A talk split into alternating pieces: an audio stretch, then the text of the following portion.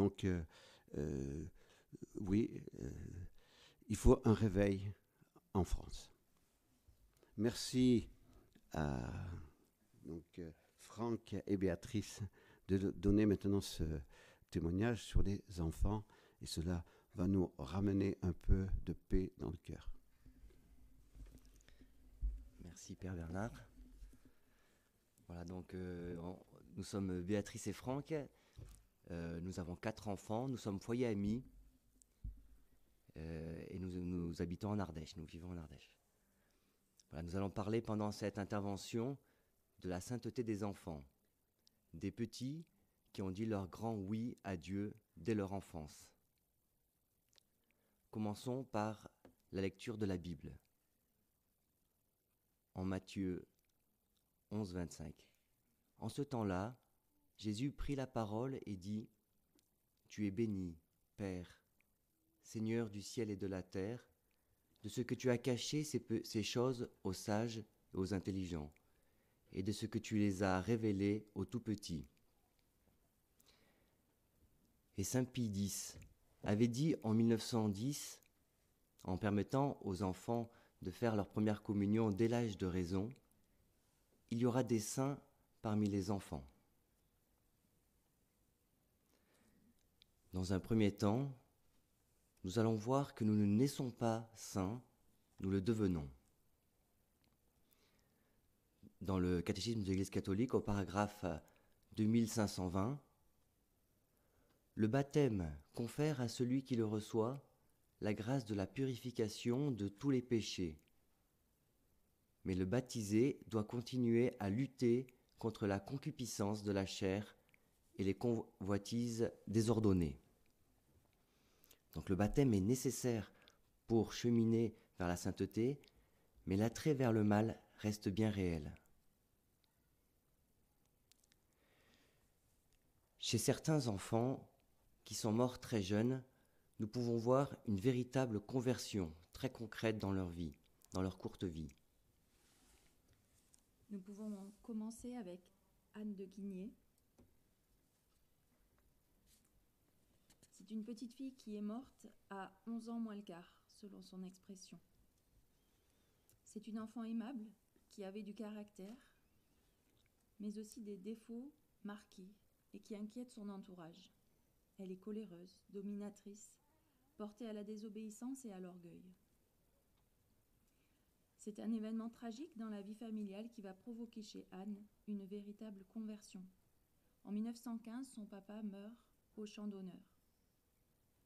Anne, si tu veux me consoler, il faut être bonne, lui dit sa maman. À partir de cet instant, Anne va mener avec acharnement un combat de tous les instants pour devenir bonne. Combat de sa transformation intérieure, qu'elle gagnera grâce à sa volonté, certes, mais surtout, et c'est elle qui le dit, par la prière et les sacrifices qu'elle s'impose. Son amour pour sa mère, qu'elle veut consoler, va ainsi devenir son chemin vers Dieu. Elle fera des efforts continuels, que remarque son entourage, pour lutter contre son mauvais caractère. Sa première communion est le phare qui éclaire son chemin de conversion. Elle l'avait préparé de tout son être et de toute son âme, et y aspirait plus que tout. Anne sera emportée par une méningite dans de grandes souffrances qu'elle offre en disant Mon Dieu, je veux tout ce que vous voulez. Nous avons aussi découvert Delphine de Fosseux, qui était surnommée Mademoiselle Non. Delphine va choisir et apprendre à dire et redire un grand oui tous les jours de sa vie pour suivre Jésus et lui faire plaisir. Elle meurt aussi très jeune, à l'âge de 10 ans. En mourant, sa maman dira qu'elle a, a glissé de ses bras à ceux de la Sainte Vierge qui vient la chercher pour entrer dans le ciel. Alors c'est vrai que même si nous ne naissons pas saints, il y a des facilités ou prédispositions de l'enfant à la vie spirituelle. Dans l'évangile de Luc, Jésus dit Je vous le dis en vérité, quiconque ne recevra pas le royaume de Dieu comme un petit enfant n'y entrera point. Le petit enfant a une facilité à l'abandon et au don désintéressé. Il est souvent à l'écart de la peur du jugement, du regard des autres. Il est humble et miséricordieux.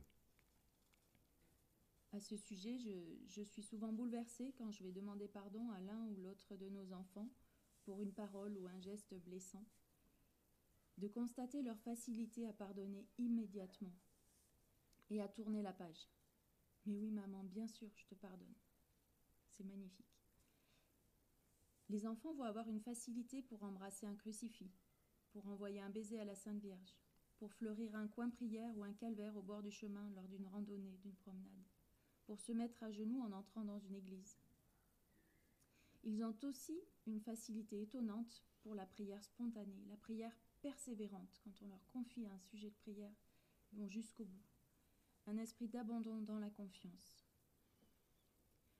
On raconte que Saint Jean-François Régis, qui est un, des saints ardéchois, un saint important, qui, est mort à Lalouvé en Ardèche, euh, Saint Jean-François Régis demandait aux enfants de l'accompagner pour visiter les malades et de eux-mêmes leur imposer les mains pour la guérison.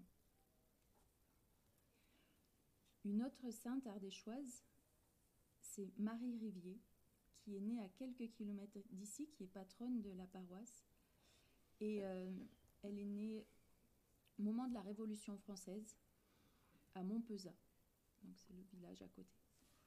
Elle a été accidentée lorsqu'elle était toute petite. Elle est tombée d'un lit très haut et s'est cassée la hanche. Elle ne pouvait plus marcher. Sa maman ne pouvait pas l'emmener avec elle pour travailler. Elle l'a déposée pendant de longues heures pendant la journée devant la Pietà au fond de l'église de Montpezat. Et cette petite fille parlait à la Sainte Vierge. Elle lui demandait de guérir sa jambe et de pouvoir marcher à nouveau.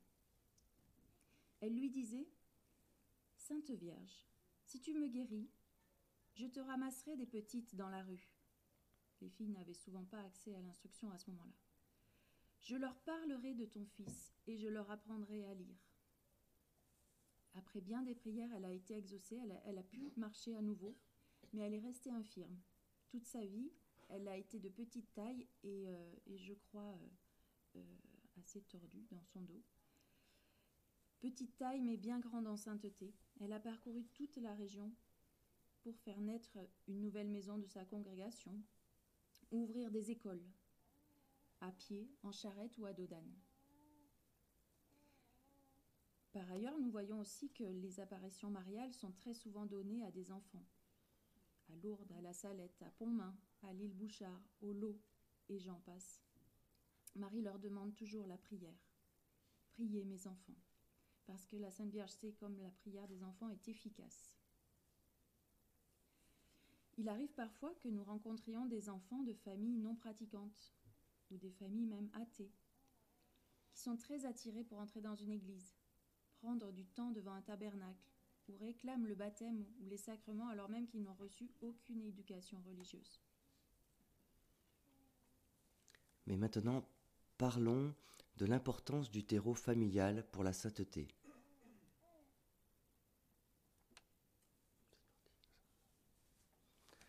Euh, un jour, quelqu'un demande à Mère Teresa Comment fait-on pour devenir saint? Elle-même étant reconnue par beaucoup comme sainte de son vivant.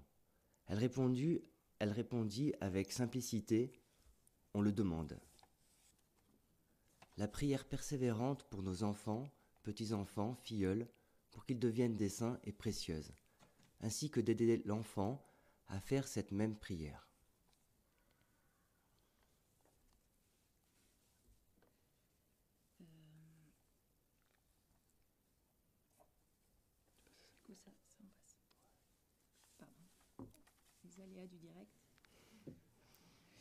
Euh, nous pouvons prendre l'exemple de Samuel dans la Bible dans l'Ancien Testament.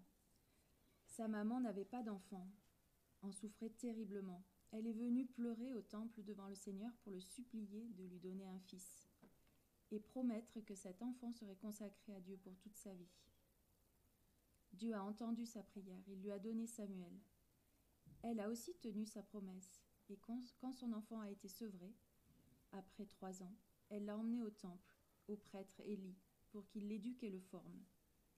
Et ce petit Samuel a d'ailleurs, euh, avant euh, de devenir un, un prêtre et un prophète, a d'ailleurs clairement entendu la parole du Seigneur qu'il appelait pour lui parler, pendant qu'il parlait dans le temple.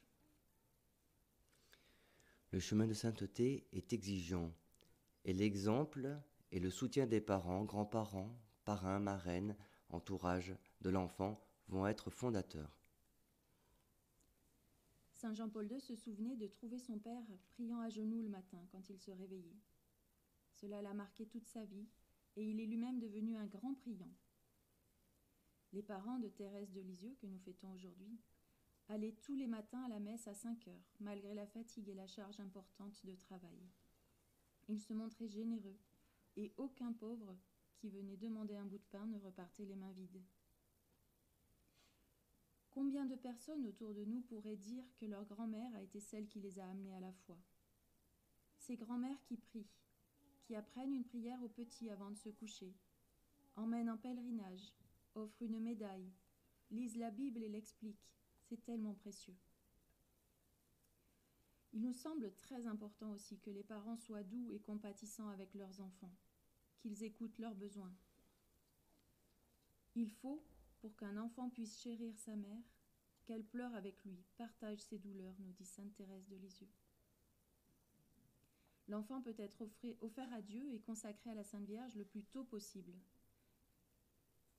Nous pensons à la Vierge Marie, à Jésus, au petit Samuel, aux enfants Martin, etc., etc.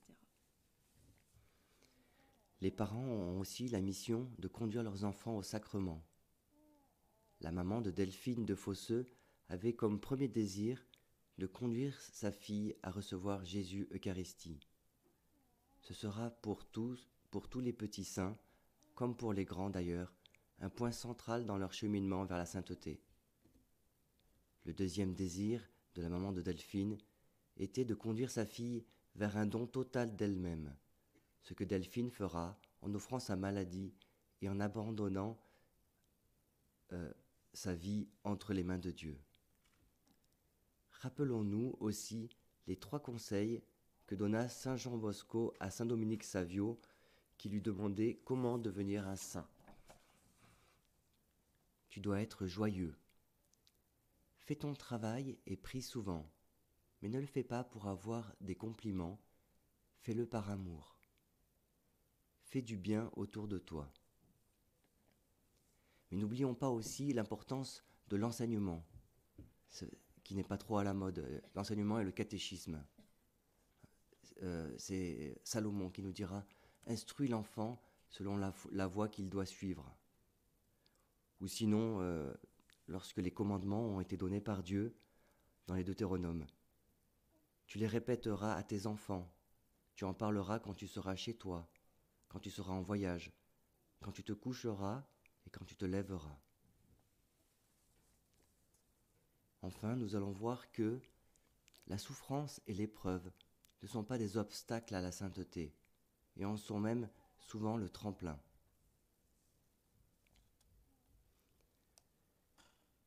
En Saint Luc, si quelqu'un veut venir après moi, qu'il renonce à lui-même, qu'il se charge chaque jour de sa croix et qu'il me suive. Beaucoup d'enfants qui ont une vie courte et lumineuse acceptent la souffrance et apprennent à l'offrir. Nous avons parlé hier de Chiara Luce Badano, cette jeune fille italienne morte à 19 ans en 1990. Elle avait très tôt compris la souffrance de Jésus abandonné et à 9 ans, elle avait choisi de le consoler le plus souvent possible en allant vers un camarade seul, vers une personne souffrante, en offrant cet effort pour soutenir Jésus abandonné. Quelle grandeur d'âme. Saint Maximilien Kolb avait eu un songe lorsqu'il était enfant. La Sainte Vierge lui présentait deux couronnes, une blanche pour la pureté et une rouge pour le martyr, en lui demandant d'en choisir une. Il a choisi les deux. Il a vécu le martyr de l'amour après quand il était adulte, en donnant sa vie à la place de celle d'un père de famille condamné à mort, et il a choisi et vécu la pureté dans toute sa vie. La petite Jeanne-Marie Kegelin, dont vous avez peut-être entendu parler, qui est morte à 11 ans en 2004. en la fête du Sacré-Cœur, sauvagement assassiné. Elle avait écrit dans son journal le matin même de son enlèvement. Jésus, je te remercie parce que tu m'as donné la force d'être bonne et que tu as été crucifié pour nous sauver. Aide-moi à faire beaucoup de sacrifices et que je reste dans la joie. Cet enfant grandissait dans une famille profondément ancrée dans la foi, qui avait soif des sacrements. Et Jeanne-Marie bénéficiait du catéchisme avec les sœurs Dominique d'ailleurs.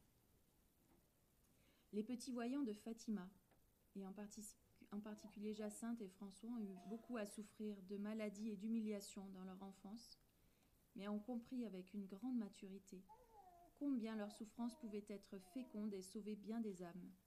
La Sainte Vierge les a beaucoup encouragés dans ce sens-là.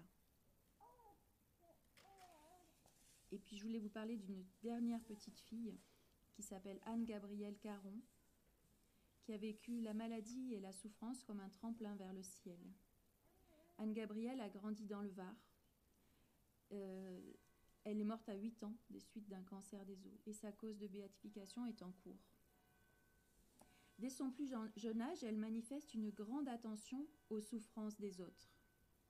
Elle veut ainsi consoler Jésus crucifié. Elle apprend à donner du sens à ses souffrances en les offrant par amour. Elle ne se plaint pas devant les maux supplémentaires liés à sa maladie, comme la perte de ses cheveux ou la séparation fréquente d'avec ses parents. Elle demande l'aide de la Sainte Vierge en tout. Elle disait J'ai de la chance car je peux aider le bon Dieu à faire revenir les, gens vers lui. Elle prépare sa première communion et la reçoit en 2009. Le jour de sa première communion, elle était hospitalisée en urgence et elle prit de toutes ses forces pour obtenir l'autorisation de sortir pour recevoir Jésus qu'elle attend tellement. Le médecin lui permet de partir. Et malgré tous les efforts de son papa pour être à l'heure, quand ils arrivent à l'église, la messe se termine. La maman signale au prêtre qu'elle est là et le chant de communion reprend pour elle. Elle s'avance, seule, toute tendue vers son Seigneur, et le reçoit de tout son cœur. Le prêtre dira qu'il n'a jamais vu quelqu'un communier si ardemment. Voilà, pour conclure, les vies de saints d'enfants ne sont pas simplement des histoires qu'on raconte aux petits, mais nous, nous devons tous, petits et grands, nous laisser bousculer par la foi de ces saints enfants. Leur force d'abandon et de désintéressement euh, dons désintéressés, etc. Et nous, adultes, parents, oncles, tantes, parrains, marraines, qui connaissons des enfants, nous avons une grande responsabilité, car les enfants nous écoutent, nous font confiance et surtout nous observent et nous prennent en exemple. Nous voudrions terminer par ce texte écrit pour les chefs scouts que nous pouvons tous nous approprier. Si tu veux être chef un jour, pense à ceux qui te seront confiés. Si tu ralentis, ils s'arrêtent. Si tu faiblis, ils flanchent. Si tu t'assieds, ils se couchent. Si tu critiques, ils démolissent. Mais si tu marches devant, ils te dépasseront. Si tu donnes la main, ils donneront leur peau. Si tu pries, alors ils seront des saints.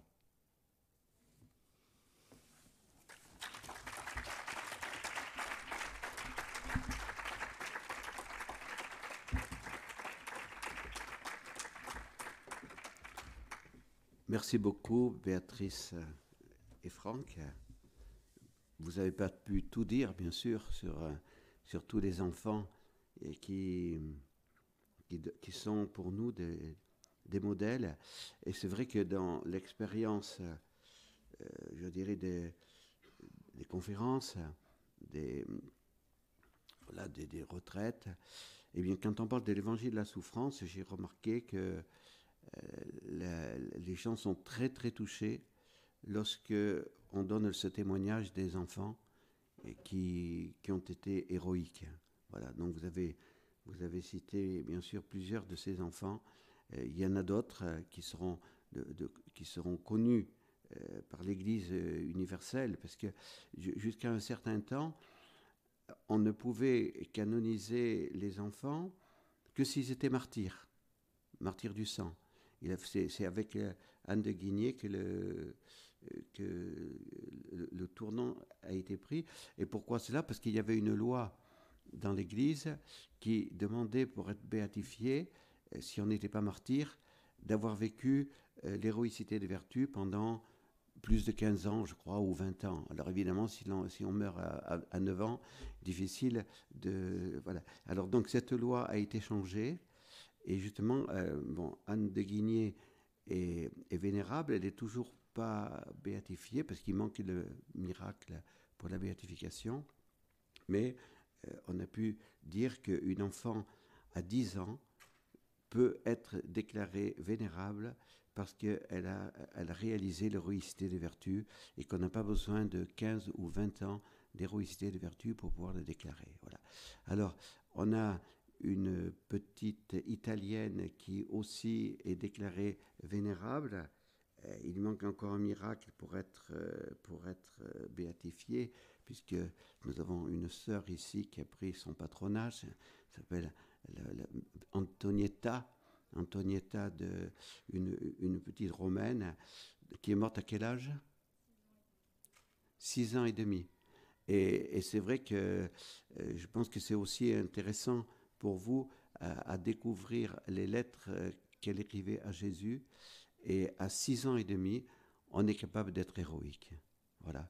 Donc je pense que, que ces témoignages-là euh, doivent nous toucher, nous les adultes. Et c'est pour ça que prier, pour que bon, Antonietta, Anne de Guigné, euh, Delphine de Fosseux euh, puissent être béatifiées parce que elles ont, Jésus, l'Esprit Saint ont beaucoup à dire à travers ce qu'elles ont vécu ce qu'ils ont vécu. Voilà. Et donc ça, ça, nous, ça nous stimule et ça nous encourage. Voilà. Donc maintenant, nous allons conclure. Donc à 10h, nous avons la messe dominicale. Cet après-midi, donc euh, je prends le programme là, 14h, hein, office du milieu du jour, chapelet, bénédiction du Saint-Sacrement. À 15h, donc euh, nous nous retrouvons ici pour la, la, conclusion de, de, notre session et à 16 heures, euh, normalement, nous, nous clôturerons notre session. Voilà. Alors vous voyez que les frères et les sœurs sont un peu dispersés parce qu'ils préparent le départ pour les camps, pour puisque les, camps vont commencer dans la région de, de, du Puy pour les adolescents et adolescentes. C'est deux camps quand même assez importants puisque les adolescents sont 45 à peu près, les adolescents sont une quarantaine. Et, donc la colonie commence mardi. Alors évidemment, c'est, tout ça, ça crée un peu, euh, bon, je dirais pas de l'agitation, parce qu'il faut quand même rester dans la paix du cœur, mais donc euh, tout le monde est un peu sur le pont, mais on est très heureux de le faire. Voilà. Donc maintenant, préparons bien notre messe dominicale, et la messe est toujours le sommet de toutes nos activités et la source aussi pour la suite.